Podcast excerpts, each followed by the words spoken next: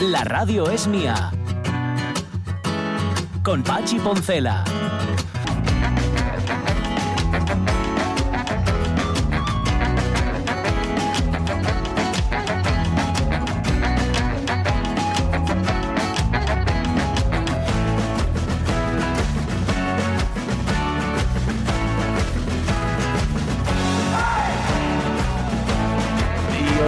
De la mañana, no, que te preguntaba Caunedo si tienes por ahí a Simonín, al mi Simonín, al mi, al mi Polín, ¿oíste? Al mi Paul que, que, estamos repasando el Grisla por los 35 años y casualmente hoy, hoy que hablamos de literaturas africanas, nos tocaban del African Skies. Dale, Caunedo, cuando quieras, ¿eh? Tú, Tú, tú, tranquilo. Ah, que no la encuentras. Bueno, no pasa nada. Mira que lo dije, ¿eh? Mira que lo dije. Sí, sí. que estábamos un poco ocupados con, con Abu.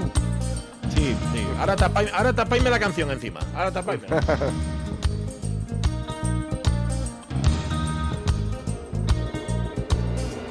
Joseph's face was black as night. The pale yellow moon shone in his eyes. His path was marked by the stars in the southern hemisphere and he walked his days under Africa's skies.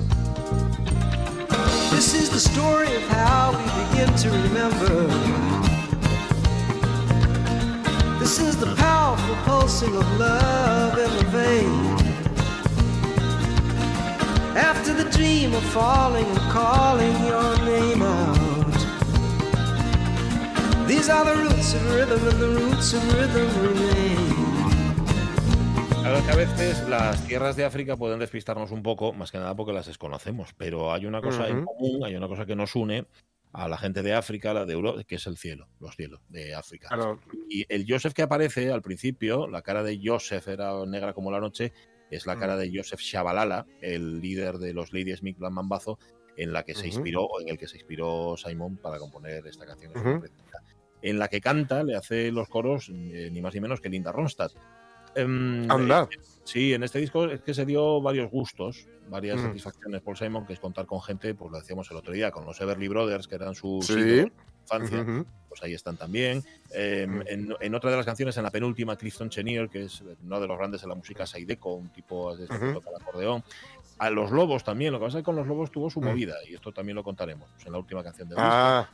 Sí, sí, sí, ahí hubo, sus cosas. Y aquí sale Linda Rosta, que en, la, que en la gira, bueno, por lo menos en el concierto de Zimbabue, y yo me imagino que mm. también en más conciertos, quien cantaba esta canción, quien le hacía los coros, mm. era ni más ni menos que Miriam Makeba. Mama África. Sí, sí, Mama África, sí, sí. Estuve viendo el otro día, por, por, estar repasando Graceland, ese concierto en, África, el African Concert, ¿no? y, y, fíjate, es que me estaba escuchando ahora este Under African Sky, eh, y la verdad es que todo el disco tiene unos bajos muy particulares, tiene unos bajos que normalmente el, bajo, digamos, la, sección rítmica, eh, se mantiene en un primerísimo segundo plano, ¿no? Eh, mandando en toda la canción, pero sin tener, digamos, dejando, dejando para, siendo la base sobre la que brille luego, pues a lo mejor las, los arreglos vocales o los arreglos de cuerda o de guitarra o lo que sea. Digo, en determinados estilos, ¿eh? Hay otros en los que todo va un poco, digamos, en la mezcla todo va al mismo nivel, ¿no? En el, por ejemplo, en el shoegaze, en, el, en, el, la música que, que, solemos decir alternativa, suele ir todo bastante más eh, estable. Y, yo creo que hay pocos bajistas que lo pasen tan bien como el bajista del concierto de África de Paul Simon.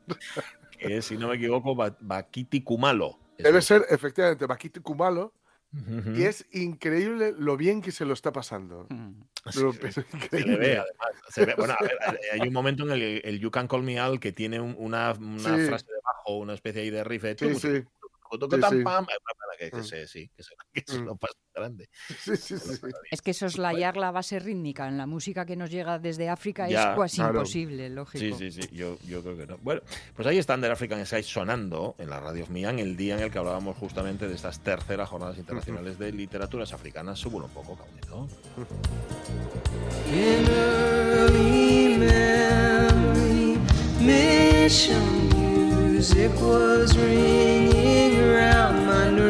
cabrón. Y ahora decidme, decidme que estuvo ahí la abu y que se fue cosas de comer. Decídmelo, ser valiente. Sí, sí. Hay que decirlo, hay que decirlo claro, alto y claro. Y además podemos incluso dar detalles, tortillina de patata con cebollina y, y, creo que un poco de mm. choricito. Pero en serio, de verdad me lo estás, me lo estás diciendo. Madre mía. Sí, lo que pasa que yo estoy un poco como temblando porque la ha dejado al otro lado del cristal, es decir, ah, a las fauces de Omar. Si te gusta el albal, estás de suerte. Por eso no entraba Simon, claro. Claro, ahora, se entiende todo. Porque resbalaban los deducos ahí de Carnedo. Oye, yo se, se, lo dije, se lo dije antes a Pachi fuera de antena el otro día probé en una taberna que creo que se llama la antigua taberna tradicional, está en la calle Avilés, en Gijón. Eh, la, dirección me acuerdo porque es eh, donde, donde está dando clases de teatro Cris Puertas y donde estoy recibiendo yo las clases de teatro con Cris Puertas. Bueno, pues el hombre, que es muy amable, eh, nos dio a probar tortilla dulce. Ah, sí, sí. Yo nunca la había comido. ¿Qué la hace con manzana? Eh, no, no lo sé. No, no sabía manzana. Sabía, sabía muy dul, sabía dulce, dulce de dulce. Y yo sé que esto de que si, si haces mucho la cebolla se acaba como, como caramelizando un poco. ¿no? tiene muchos azúcares. Pero, pero esta no sé, era como más dulzona aún. De hecho, no, me acabo de gustar. para llegar aquí, para llegar aquí. Es que yo hacía, cuando era más pequeñina, bueno, más pequeñina, más chavalina, me hacía a veces para cenar tortilla de patata, o sea, como una tortilla de mm. patata, pero con manzana en vez de con patata. Ah. Y era una ah. cena así, dulcina, suave, muy rico. Mira, pues yo no lo mm. probé. No lo sé. Vale, pues oye, mm. has de ahí el mi nombre al, al, afable hostelero que te invitó, Jorge, y ya voy yo a mm. probarla. Vale, vale, vale, vale. A contrastar opiniones. Si, pasáis los lunes a eso de las nueve, es cuando acabamos de tomar. De, de, de, acabamos a clase y tomamos una cerveza. Vale, vale, vale. Pues mira, está bien. Igual me, igual me paso. Que me guarden para mí. Bueno, a ver, em, cerramos capítulo africano, no el capítulo de la tortilla, que ya hablaremos eso tranquilamente. Un beso a la ABU, por cierto, aunque sea en la distancia. Hoy rematamos también, remataremos dentro de un rato nuestra efemeridona Poe, recordando a Edgar Allan Poe, que se moría tal día como hoy, hoy sí, Hoy sí que se confirma sí, sí. Hoy es, hoy es. Bien. Em, luego vendrá Carlos Lastra para hablarnos no, solamente de los 50 años de Ana, sino de toda la actualidad que tiene que ver con el medio natural asturiano. Tiempo también para contar lo que nos habéis contado en Facebook sobre el cine español y el Día del Cine Español. Eh, que fue ayer, pero nosotros lo celebramos hoy porque nos da la gana, o que nos da por la gana, que también. Antes, no obstante, dejadme que lea un mensaje que, que mm, nos dejó a su vez María Rodríguez Gal, Dice, hola Pachi y compañía, no me importa reconocer que Pablo Abraira era, es y será mi amor platónico. Todos los hombres de bigotazo rubio eran mi objetivo pero mi esposo ante Dios y la sociedad civil no tiene bigote. Esto demuestra que el amor es ciego. Amigos, os escucho siempre. Yo le, advierto, le contesté, le dije, Pablo Abraida se lo quitó eh, el, bigote. Y dice ella, lástima de bigote, ahora solo quiero ser su amiga. Me encanta. Un beso, María. Gracias. A Pablo, a Pablo Abraida le tuvimos en las radios mía, ¿verdad? Sí, sí, sí, sí, sí. Ya te, te, digo, hombre, yo creo que incluso más de una vez, porque siempre... Yo creo que sí. Sí, sí, yo le tengo devoción a ese hombre. Aunque solo sea porque me gusta cantar sus canciones. En Sí, a mí, a mí, sí, sí. Yo tengo, ya te pasaré una playlist que tengo de música ligera española. Uy. eso, va a molar, ¿eh? eh oye, compártela en la radio mía. No ah, bueno, bueno, sí, sí. La puedo compartir. Oh, sí, sí, sí. Se llama Gavilano Paloma. Claro. Oh. qué, mejor. Yo de estos rescates, eh, a quien tengo el recuerdo que entrevistamos así como, como meca, meca, meca, mi infancia en acción fue cuando hablamos con Phil Trim.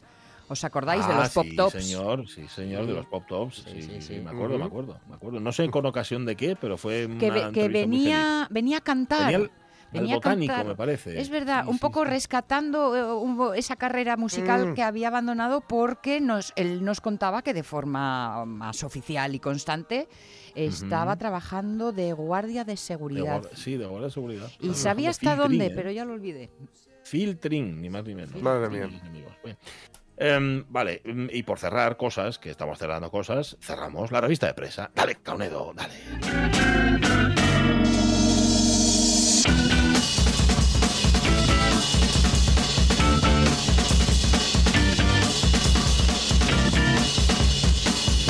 Contado lo que costó la transición, 36 millones de dólares, lo de un periodista deportivo que por fin reconoce que no tiene ni puñetera idea, lo del cursillo para tener perro y nos habías anunciado una atrocidad que va en el siguiente titular, Jorge. Sí. Un piloñés deja al perro atado hasta que la cadena se le incrusta en el cuello. Eres un cabrón, hijo puta. Un mamón y un pedorreta, hijo puta. Tú eres un capullo y un cabrón, Toso. Yo otra vez es toso cuando escucho esta canción, pero esta vez no. O sea, me Sí. parece un mal nacido. Sí, esto. va con el. ¿eh? Para quien, quien diga, bueno, bueno, ya lo Bueno, que faltaba. bueno. Hay Sí. que hacer un cursillo para tener perro, ¿oíste? Mm. Pues mira, ¿eh? El- este hombre eh, no es tan terrible como aquel que ató a la perra y, lo tuvo, y la fue llevando con el coche Sí. hasta tal punto que le, que le, re- le- le- le limó las, las almohadillas al, al pobre animal, Sí. ¿Verdad? Bueno, pues este ha aceptado seis meses de cárcel, que imagino no va a cumplir por si, es, si no tiene una condena previa, Sí. eh, vete a saber, y el pago del tratamiento veterinario que salvó al animal, porque la única buena noticia dentro de esta atrocidad Sí. es que el animal salvó la vida. Ah, bueno, pues A menos pesar mal. de que eh, se le incrustara la cadena, llegase a incrustarse la cadena en el cuello, lo cual, em, teniendo en cuenta que no se puede em, darle atributos humanos a los animales, porque eso es algo muy peligroso, ni tampoco bestializar al ser humano, em, quien cualquiera que, digamos, cause este tipo de dolor a un ser vivo, es peligroso. Pues sí. Y lo O sea, malo, lo malo, Sí, sí, para animales, para personas, para plantas, para lo que sea. Sí. Sí, sí, sí. Lo malo es que se da con más eh, asiduidad de lo Mm. que podemos sospechar. Os diré que no es ni uno, ni dos, ni tres animales que quedan en la puerta de la protectora de, de Más que Chuchos, atados con cordel, pero que no es porque lo ataron en ese momento, porque cuando les atiendes tienen eso, el cordel totalmente incrustado y eh, casi casi bajo la piel, eh, en carne Sí, viva, sí. que es que, que es que vamos, no sabes ni por dónde empezar. Uf, Sí, sí. Qué terrible. Qué tremendo. Bueno, En fin. en fin, vamos a dejarlo como está. Sí. Digo, ¿vas a dejarlo como está? No, porque este no debería quedar la cosa No, no, no, ni nada, por mucho que el perro... No ha quedado, no ha quedado. No, eso es lo importante. Bien, seis meses de cárcel, padme poco. Vale, em, siguiente titular. Atención. Cobrar por retirar dinero en ventanilla, la nueva comisión bancaria que causa sorpresa entre los clientes.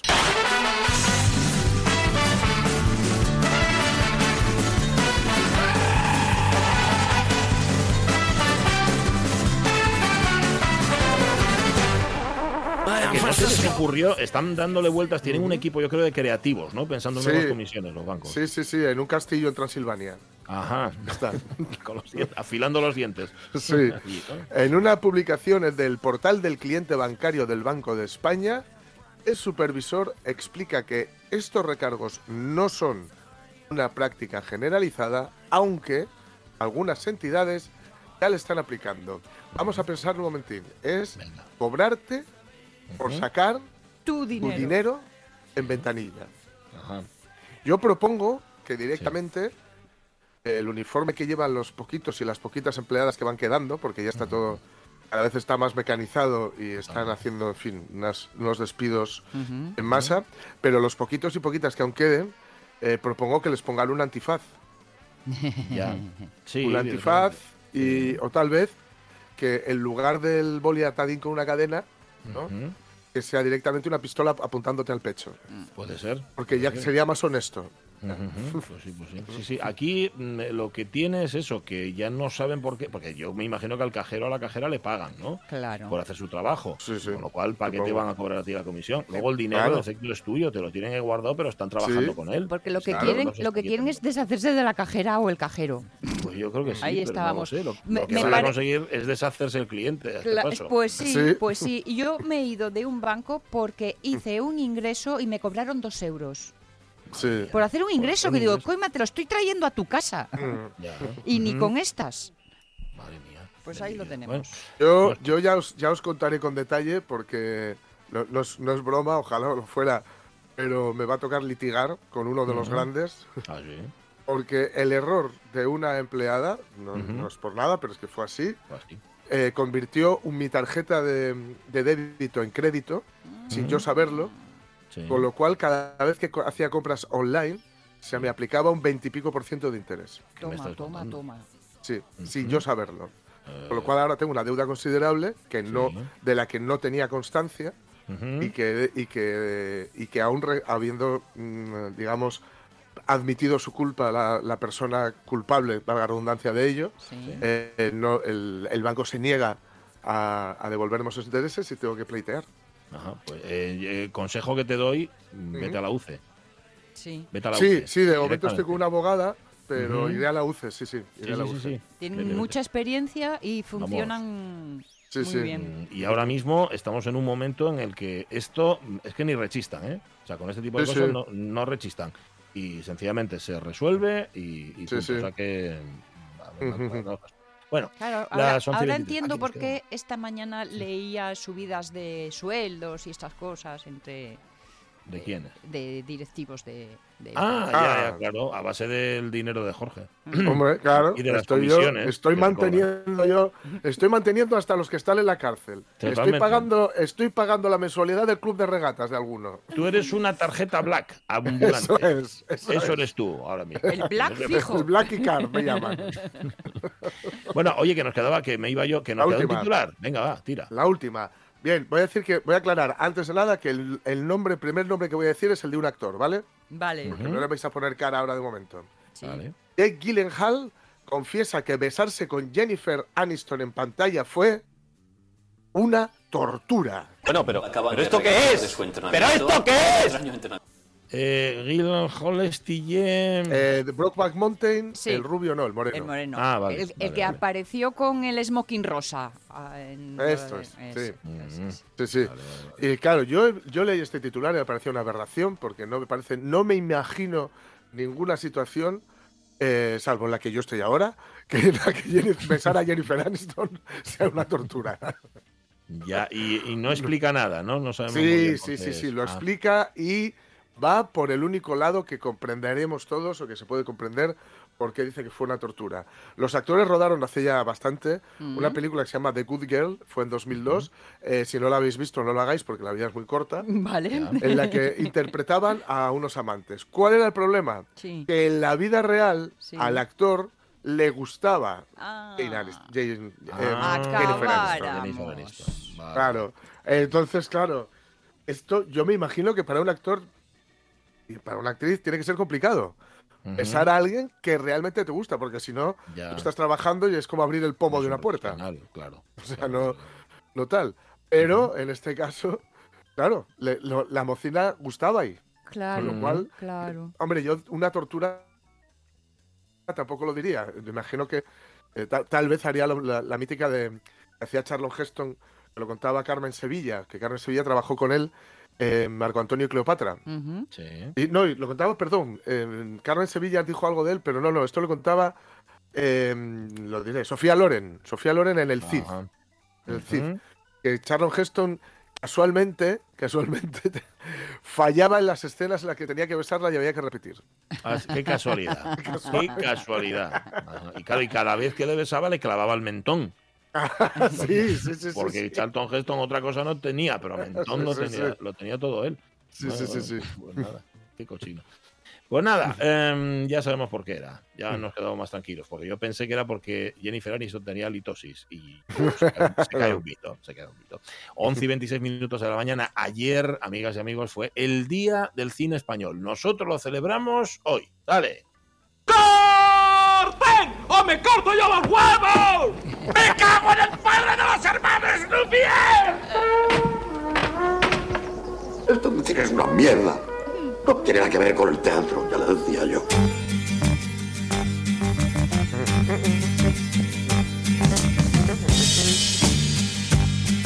Esta canción está en la lista que os comenté antes. Eh, pues esta, esta canción es una pasada. Mire por sí. y el corazón se pone triste contemplando la ciudad. ¿Por qué te vas? Como cada noche desperté. Y ahora me entra la duda, yo creo que es de Perales esta canción. A la canta Janet. Sí, sí, sí, sí, yo estoy seguro de que es de Perales. Lo que tengo clarísimo es que es de Criacuervos. Sí, sí, eso es. Que sin duda. por eso. Claro, claro. Es sin duda uno de los títulos que aparecieron en mi cabeza así de inmediato.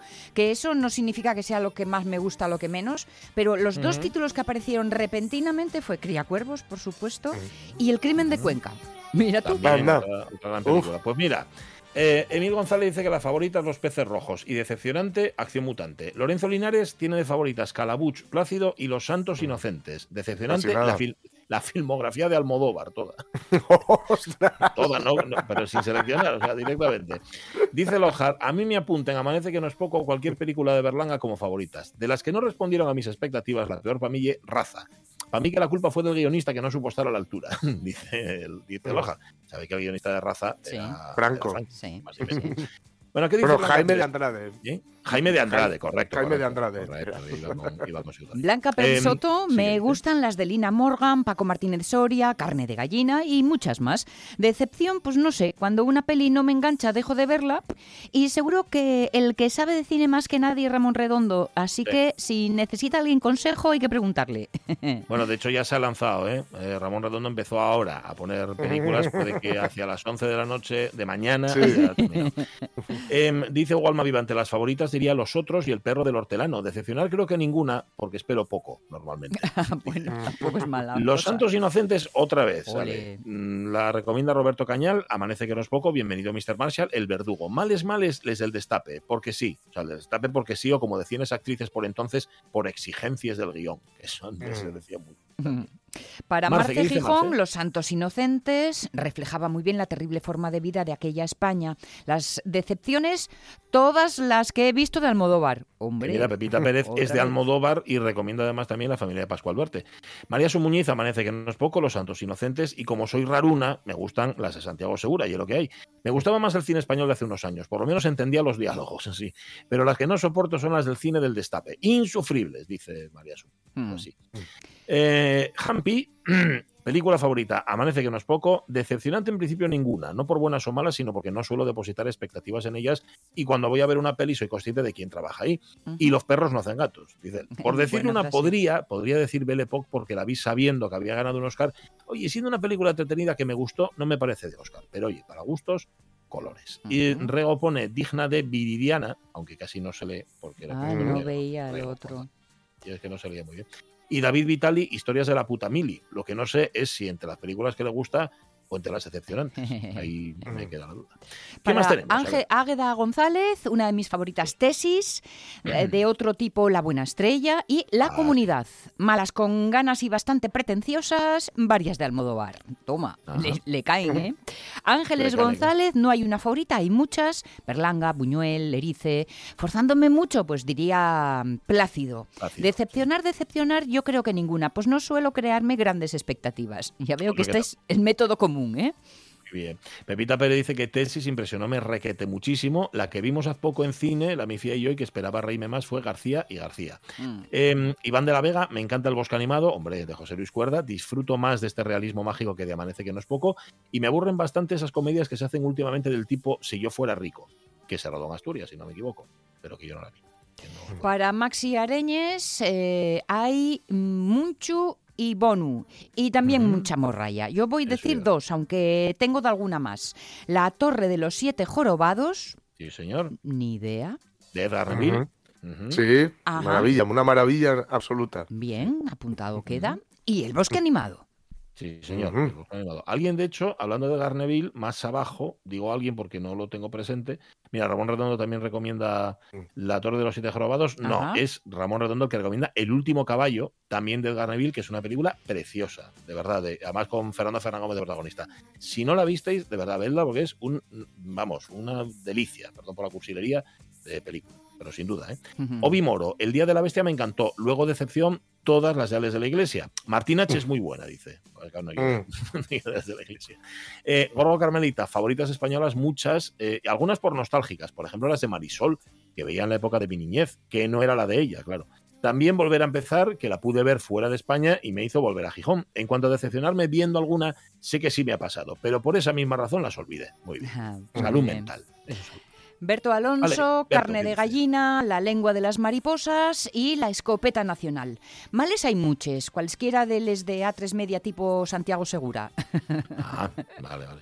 Más, más. Eh, Geli Rodríguez, a mí me sobrecogió Los Santos Inocentes, por lo que cuenta y cómo lo cuenta. El Bosque Animado, El Día de la Bestia. Me mm. gusta también Celda 311. Las Cosas del Querer, El Laberinto del Fauno, Plácido, Amanece, que no es poco por mencionar unas pocas de distintos. Creo que en España se hace muy buen cine y yo particularmente soy de ver mucho cine de casa. Un abrazo. Muy bien. Estupendo. Lucía Vázquez, me gustaron mucho Historia de un beso, por ser rodada en Asturias, y La lengua de las mariposas. Luego habría muchas malísimas, dice, pero Torrente, que podría ser terrible decir que me gustó, porque es un retrato bastante real de lo que somos y encima me reí tantísimo. Terrible, vamos. O sea que por una parte se rió un poco de ascopena, ¿no? sí. la, ascopena nacional, podría haberse titulado. Cristina Fernández se queda con El Día de la Bestia como favorita, es una peli redonda, eh, redonda pero sin hacer chiste, claro, referencia a Ramón Redondo. Venga, dispara, que tienes toda la mañana. Rubén Cardín, las películas que más me gusten son de risa, entonces puedo decir que toda la saga Torrente me gusten. Carmen Fernández, yo también tengo una tapa, una etapa, digo yo. una tapa, una tapa de, esas con, retardo. como la tuya del ah, baño. La, del váter, vale, vale, ya somos, ya somos dos, Carmen. A ver, películas españolas, dice El Crack, bueno, Los Santos Inocentes, Amanece que no es poco, El Bosque Animado y más, que ahora no me vienen a la mente. No te fuerces tampoco. Alfredo Azadón, vamos, amanece que no es poco y en general las de cuerda. Eh, Lucía Fernández, Los Santos Inocentes, La Isla Mínima, Magical Girl, Airbag, Te doy mis ojos, uy, cómo me impresionó. Y un montonazo más. Hay muy buen cine en este país. ¿eh? También para Natalie Castañón, yo pienso, cualquier peli de Lina Morgan y Alfredo Landa eran mis ídolos guapo. Ah, nos pone una canción necesaria, dice Juan Manuel Rodríguez para ahorrar dinero. La canción se titula Y apago la luz, que creo que es de, Gallardo, si no me equivoco.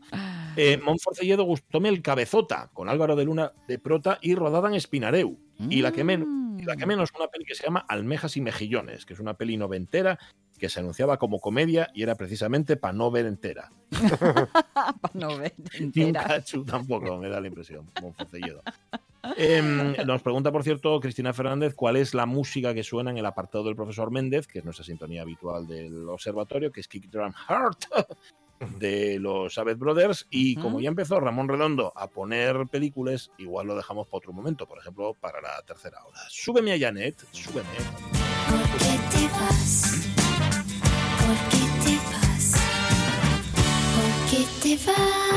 Manuel Paz nos manda un mensaje y dice: Al padre con una hija recomiendo que vean juntos El Sur. Mm. Y una película para salir corriendo del cine, La dudosa virilidad de Cristóbal. Oh, cielos. ¡Ostras! No sé, no sé dónde viste todas esas películas, pero vamos, que también la apuntamos en el debe o en el haber o en algún sitio. 11 y 35, 12 menos 25. Gracias, oyentes de la radio es mía. Vosotros sí que sois de cine. ¡Oh, oh, oh! Vámonos a OE, a nuestra efemeridona en un instante. La radio es mía. Oye, y tú, concretamente, en la radio es mía, la tu sección, ¿de qué va? Y yo dije, alegro de, que me hagas esta pregunta. Pachi Poncela. Bueno, se murió y tú nos estabas contando la máscara de la muerte roja. Sí, efectivamente, os estaba contando la máscara de la muerte roja, eh, os voy a poner rápidamente en situación. Hay una, mm, una, epidemia, una peste que está, en fin, matando a miles de personas, a todo el mundo. El príncipe próspero se eh, encierra en su castillo con sus, bueno, sus allegados, sus amigos, sus amigos de amigos, la gente guay del reino. Eh, y dentro hacen fiestas. Y en concretamente, y concretamente, perdón, están haciendo una em, en un palacio donde cada sala tiene un color y donde una de ellas, em, una de esas salas eh, digamos, tiene, eh, es de color negro, pero por la vidriera, la, por, la, por el, la luz que entra en la vidriera, es negro y color sangre.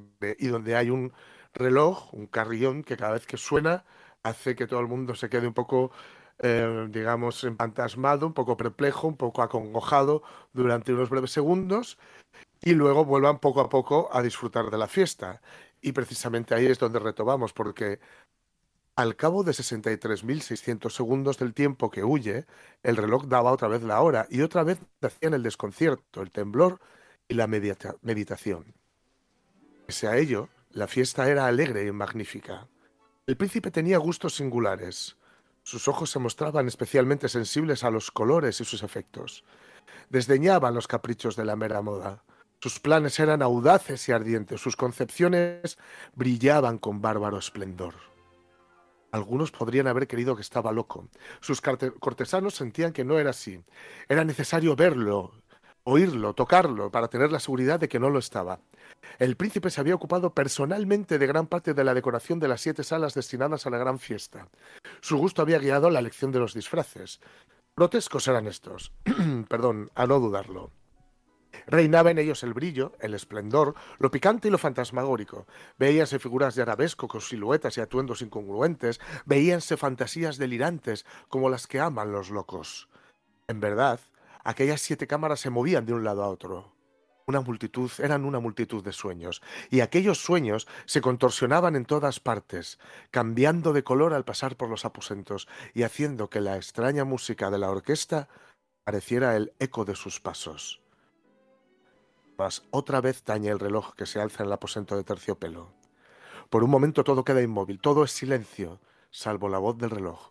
Los sueños están helados, rígidos en sus posturas, pero los ecos del tañido se pierden. Apenas han durado un instante, y una risa ligera, media sofocada, flota tras ellos en su fuga.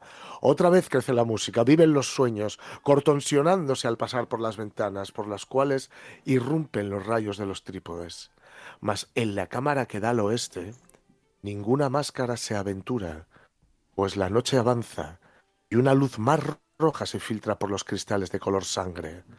Aterradora es la tiniebla de las colgaduras negras, y para aquel cuyo piel se pose en la sombría alfombra, brota del reloj de ébano un ahogado resonar mucho más solemne que los que alcanzaban a oír las máscaras entregadas a la lejana alegría de otras estancias. Congregábanse densa multitud en estas últimas, donde afiebradamente latía el corazón de la vida. Continuaba la fiesta en su torbellino hasta el momento en el que comenzaron a oírse los tañidos del reloj anunciando la medianoche. Cayó entonces la música, como ya he dicho. Las evoluciones de los que bailaban se interrumpieron. Como antes, se produjo en todo una cesación angustiosa.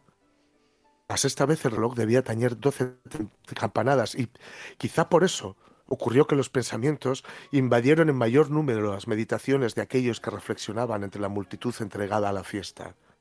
Y quizá también por eso ocurrió que, antes de que los últimos ecos del carrillón se hubieran hundido en el silencio, muchos de los concurrentes tuvieron tiempo para advertir la presencia de una figura enmascarada que hasta entonces no había llamado la atención de nadie. Y habiendo corrido en un susurro la noticia de aquella nueva presencia, alzóse al final un rumor que expresaba desaprobación, sorpresa y, finalmente, espanto, horror y repugnancia. En una asamblea de fantasmas como la que acabo de describir, es de imaginar que una aparición ordinaria no hubiera provocado semejante conmoción.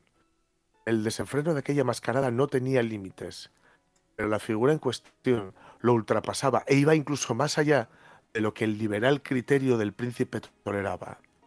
En el corazón de los temerarios hay cuerdas que no pueden tocarse sin emoción. Aun en el más relajado de los seres, para quien la vida y la muerte son igualmente un juego. Perdón. Aun el más relajado de los seres, para quien la vida y la muerte son igualmente un juego, sabe que hay cosas con las que no se puede jugar. Los concurrentes parecían sentir en lo más hondo que el traje y la apariencia del desconocido no revelaban ni ingenio ni decoro. Su figura, alta y flaca, estaba envuelta de la cabeza a los pies en una mortaja. La máscara Custro se parecía de tal manera al semblante de un cadáver ya rígido que el escrutinio más detallado se habría visto en dificultades para descubrir el engaño. Cierto, aquella frenética concurrencia podía tolerar, sin no aprobar, semejante disfraz. Pero el enmascarado se, se había atrevido a asumir las apariencias de la muerte roja. Su mortaja estaba salpicada de sangre y su amplia frente, así como el rostro, aparecían manchados por el horror escarlata. Cuando los ojos del príncipe próspero cayeron sobre la espectral imagen que ahora, con un movimiento lento y solemne como para dar relieve a su papel, se paseaba entre los bailarines, convulsionóse en el primer momento con un estremecimiento de terror o de disgusto, pero inmediatamente su frente enrojeció de rabia. ¿Quién se atreve? preguntó con voz ronca a los cortesanos que nos rodeaban. ¿Quién se atreve a insultarnos con, la burla, con esta burla blasfematoria? Apodérense de él y desenmascárelo para que podamos saber, saber a quién vamos a ahorcar al alba en las almenas. Al pronunciar estas palabras, el príncipe próspero se hallaba en el aposento del este, el aposento azul. Sus acentos resonaban alta y claramente en las siete estancias, pues el príncipe era un hombre temerario y robusto, y la música acababa de cesar a una señal de su mano. Con un grupo de pálidos cortesanos a su mano, hallábase el príncipe en el aposento azul. Mas apenas hubo hablado, los presentes hicieron un movimiento en dirección al, intruso, quien, en ese instante, se hallaba a su alcance, y se acercaba al príncipe con paso sereno y cuidadoso. Mas la indecible aprensión que la insana apariencia del enmascarado había producido en los cortesanos impidió que nadie alzara la mano para detenerlo, y así, sin impedimentos, pasó este a un metro del príncipe, y mientras tras la vasta concurrencia retrocedía en un solo impulso hasta pegarse a las paredes, siguió andando ininterrumpidamente, pero con el mismo y solemne paso desde el principio lo había distinguido. Y de la cámara azul pasó a la púrpura, de la púrpura a la verde, de la verde a la anaranjada, desde este a la blanca y de allí a la violeta, antes de que nadie se hubiera decidido a detenerlo.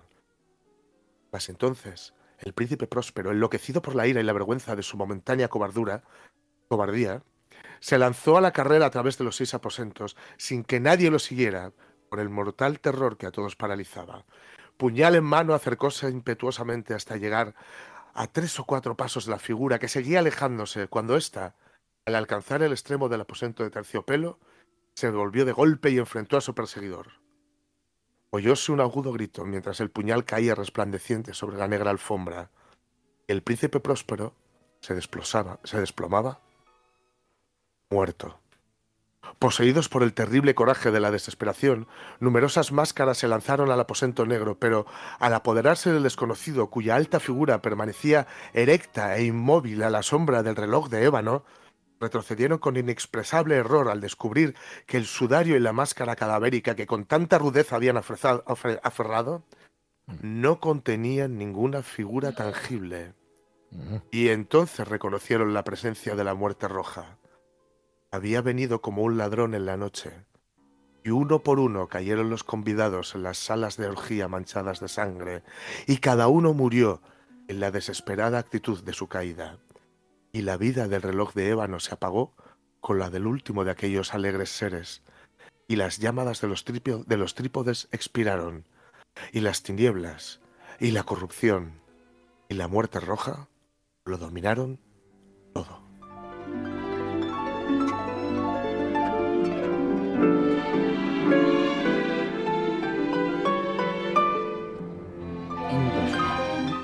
Mm. nos atrevemos. No, no, no. Que Qué acongojando tantos años después escuchar la máscara de la muerte. Efectivamente, es que mm, es lo bueno que tiene.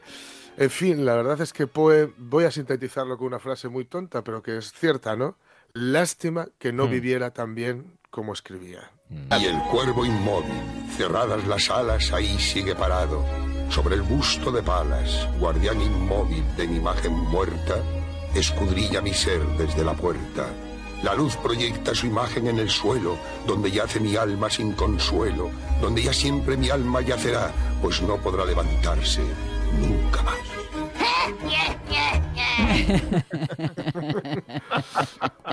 Aquí tenemos la versión de El Cuervo de los Simpsons. Sí, sí, sí, estupendo. Universal, sí, señor. Se ha convertido Poe por mérito propio, vamos, fue una inspiración para Eh, y sigue siéndolo, ¿eh? lo fue para todos los escritores del modernismo y posteriores, y, ahora pues ahí sigue en la cultura popularista. ¿no? El problema es que ahora has dejado sin palabras a nuestro próximo invitado. A ver cómo seguimos. Que algo de, algo, de cuervos sabrá Carlos Lastra.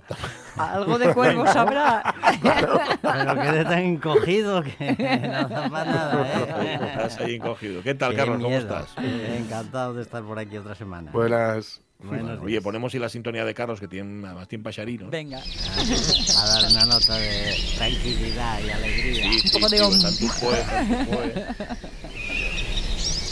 Bueno, Carlos, sabéis que es miembro fundador de ANA, Amigos de la Naturaleza de Asturias, y además, y además viene, aparte de para recordarnos esos 50 años, para hablarnos de cosas que tienen que ver con nuestro medio natural y que son muy actuales. No sé por dónde quieres tirar hoy, Carlos. Habíamos quedado pendientes de eh, el reglamento de caza. No, el lobo comentábamos un aspecto del lobo la semana pasada, el aspecto cazable, ahora mm. ya no cazable del lobo, y, vamos a seguir con un tema de caza, ah, bueno, un poco como consecuencia de que se promulga un nuevo reglamento de caza. Hay una ley de caza asturiana del año 1989 y el último reglamento era del año 91. Bueno, pues ahora se publica una modificación y, bueno, pues hicimos uh, bueno, un poco una revisión de ello y queremos queremos incidir en dos o tres aspectos de, este nuevo reglamento de caza, ¿no? Que fue siempre, toda la normativa de caza fue siempre, lógicamente, por una parte, a favor de los cazadores y de la caza y del incremento de la caza, que parece ser que mm, está un poco complicado porque no hay nuevas vocaciones, no hay relevo generacional, eh, hay problemas de, bueno, de interés por la caza. Y, entonces, bueno, todo está dirigido a incrementarlo en lo posible o a en lo posible, ¿no?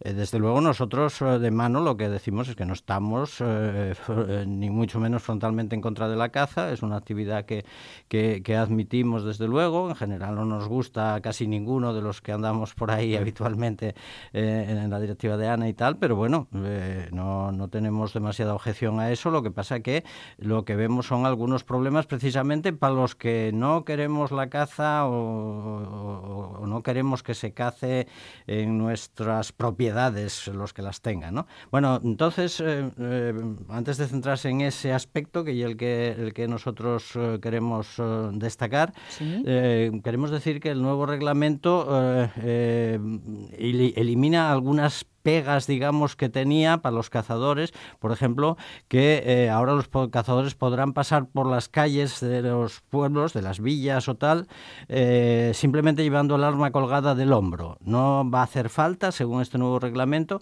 que se desmonte o que se descargue. Entonces pueden llevarla simplemente al hombro, lo cual es un poco inquietante. Bueno, porque claro, la, seguridad, eh, hay zonas de seguridad en torno a los pueblos y a las zonas de casa pues no se puede cazar, evidentemente, son las zonas de seguridad que se llaman, pero se entiende que al pasar por esos sitios no solo no se puede cazar, sino que había que desmontar las armas y había que llevarlas de manera que, que no se pueda uno despistar y que se vaya a escapar un tiro, ¿no? Evitar la posibilidad de un accidente. Claro, parece, pues, parece tan lógico, ¿no? Pues eso que estaba en los reglamentos anteriormente, ahora se, se suprime. O sea, pueden pasar simplemente con, con, la caza, desde luego, no, no en plan de, de prevengan armas, no con, la, con las armas en la mano, pero por lo menos colgadas sin más. Eh, otro aspecto también problemático es que se suprime el que vayan en las cacerías acompañados de un guarda. Eh, cuando van en cacería, hasta ahora tenían, cuando iban en cacería los, los cazadores tenían que llevar un guarda que, bueno, que controlase que andaban por los sitios adecuados, que no hacían alguna cosa indebida y tal. Bueno, pues eso también se suprime. Entonces ahora van a poder andar libremente. Eh, bueno, eh, nosotros pensamos un poco maliciosamente que así, si hacen algo mal, que además puedan hacerlo puesto que no nadie los controla y simplemente ellos son los que se controlan, pues tampoco hay ese, ese vigilante, ese guarda que podría suspender la cacería, que es una de las potestades que tenían. Cuando algo era irregular, se suspendía la cacería y tal. Bueno, ahora si no están, pues eh, el guarda tenía que ir cazasen lo que cazasen. Sí, en las que eran de cuadrilla, vamos, cuando iba un grupo, ¿no? un cazador solo, claro, no iba a llevar un, un guarda con él, pero se, se, entienden las cacerías ya de más gente, ¿no? y en cuanto a las cuadrillas, pues también hay una cosa, um, una cosa llamativa, ¿no? Hasta ahora en, los, eh, en las reservas regionales de caza eh, se autorizaba la participación como máximo de 12 cazadores, de 12 cazadores. ahora se sube hasta 20.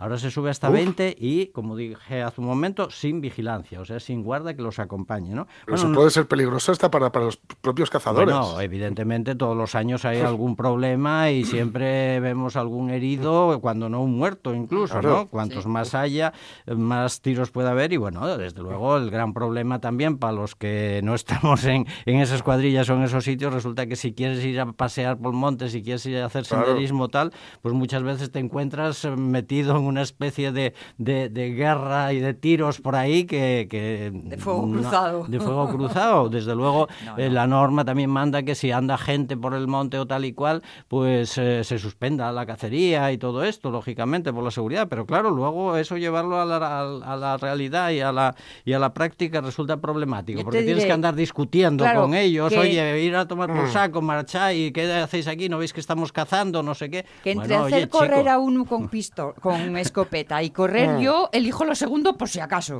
Claro, claro, claro. Bueno, pues los cálculos además, fijaros, en, eh, hace unos años publicábamos una cosa cuando eran 12 los cazadores por cuadrilla, eh, en donde mm. calculábamos que si había 8.000 cacerías anuales, que ya lo que se estaba desarrollando, pues multiplicando los números de 12 participantes, como máximo, claro, por, 20, mm. por 8.000, pues nos daban eh, lo que llamamos 100.000, 100 lo que llamamos jornadas de caza, es decir, gente participante, 100.000 bueno, pues si ahora se pasa de 12 a 20 o 30, porque si contamos también los monteros que acompañan, que no son cazadores, sino que son monteros para mover la caza y tal y cual, pueden participar hasta 30 personas en una cacería, pues multiplicando se disparan los números, ¿no? También te diré que 30 ahí, tico, tico, tico, eso es pantal más pintado. Bueno, claro, claro. Porque se oye mucho barullo. no, oye, terrible, ¿no? Bueno, de todas maneras, lo que, lo que más llamamos la atención, porque era lo que nos importaba, era la gente, y porque además nos encontramos con problemas reales de gente que nos lo dice, ¿no? O sea, gente que compra un monte, que tiene una posesión y que no da la gana de que cacen en su terreno. Eh, cosa muy legítima y que no hay por qué explicar, no hay por qué dar razones, que en principio la norma exige que lo expliques por qué no quieres que se cace o tal y cual, no hay por qué eh, explicar nada porque si no quieres, no quieres. Incluso hay gente que por protección de, de, las especies y tal, precisamente compra terreno o compra montes para evitar que se cace. ¿Cómo lo puede conseguir eso? Bueno, pues en la ley de caza está previsto. Hay una figura que se llama, o, una, una, cosa que se llama el cercado rural, de tal manera que tú declaras cercado rural tu posesión y eh, ahí no pueden entrar los cazadores. Hasta ahí parece fácil, ¿no? Sí. Pero claro, la realidad, mm, la experiencia que tenemos es que es muy complicada y eh, se ven negros quienes pretenden hacer ello. Eso, ¿por qué? Porque, eh, bueno, pues se preveía o se establecía en la norma asturiana que esos cercados rurales tenían que estar vallados, tenían que estar con, una, con, una, con un cierre, con una red. Realmente cercados. ¿Para qué? Físicamente Curiosamente, para que la caza nos entre dentro, digamos, a protegerse. Porque si ahí no pueden entrar los cazadores, pues claro, pierden de cazar a alguien que se le escapa para adentro. Eh, solución, pues pon una red, eh, una malla cinegética, una red que lo cierre para que no puedan entrar.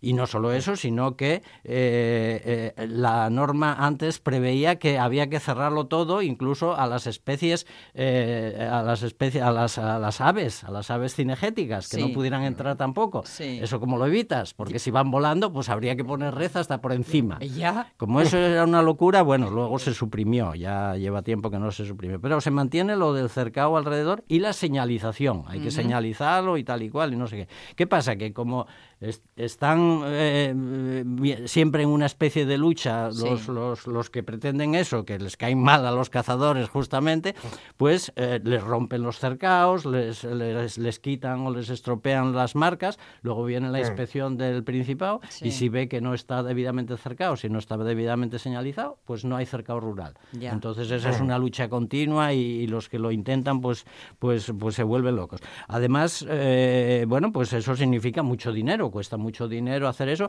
y hay ciertas contradicciones. Por ejemplo, se establece un cierre alrededor que impida a los animales cazables, a los animales cinegéticos, a las especies cinegéticas, entrar ahí. Entonces pensar en, bichos pequeños, un raposo que se cuela por cualquier lado y mm. tal, o sea que hay que poner un cierre bastante, eh, bastante tupido como para que no entren esos animales. Pero por otra parte, las normas de vida silvestre y tal y cual establecen que no se puede interrumpir el paso de animales silvestres. Claro. Es decir, por un lado, eh, la norma establece que no puedes impedir que pasen por tu sitio las especies silvestres, por ejemplo, un oso. ¿eh? Sin embargo, eh, si, si, lo tuyo es un cercado rural, tienes que poner una, se supone que tienes que poner un cierre que impida que pase un raposo. Mm. ¿Cómo puede pasar un oso y no pasar un raposo? Por ejemplo, por poner los casos que llegan el todo oso el mundo, y el raposo.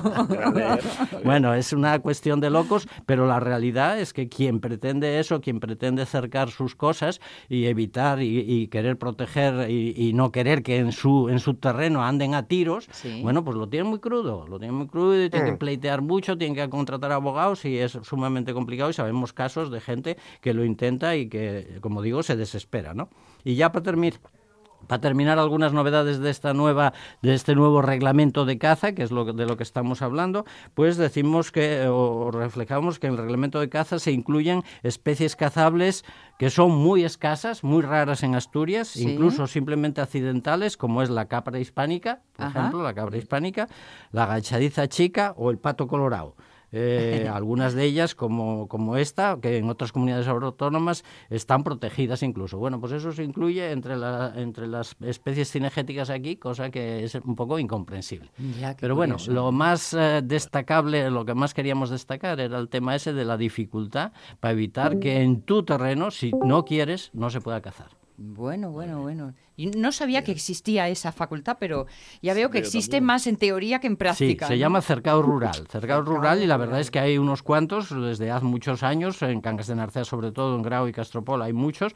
Y eh, luego mm, eh, cada vez, eh, claro, normalmente era para gente que tenía mucho terreno y que quería acercar su terreno para evitar la caza y tal, pero luego mucha gente con menos terreno, con menos monte y tal, también lo intentó, con lo cual se intentaron poner muchos y hay unos cuantos funcionando, ¿no?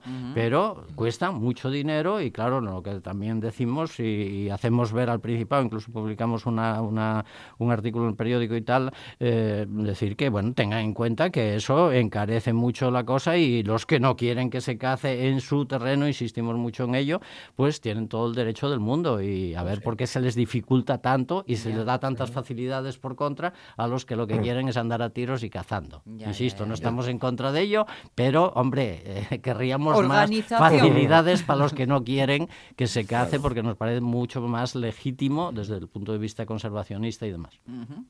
Aunque solo sea por una cuestión de propiedad privada. Porque que a veces pensamos que los pros y los montes son, son de, todo el mundo. Porque, oiga, no, esta parcela es mía y yo no quiero que cacen. efectivamente, efectivamente. Ahí hay un conflicto también que, discutimos nosotros y tal, porque si se, si se empieza a extremar eso de limitar el paso de la gente y tal, pues puede llegarse como mm. pasa por la península para abajo, por Extremadura y por Andalucía y por ahí, que todos son terrenos eh, cinegéticos. Ahí son cosas que son para cazar justamente. Y ahí no pueden pasar los, los senderistas. O sea, tienes dificultades para poder pasar, cosa que en Asturias afortunadamente tenemos eh, todo el monte disponible más o menos y puedes pasar hasta por praos con las debidas precauciones y evitando que se escape el ganado. Un abrazo fuerte. hasta la próxima semana.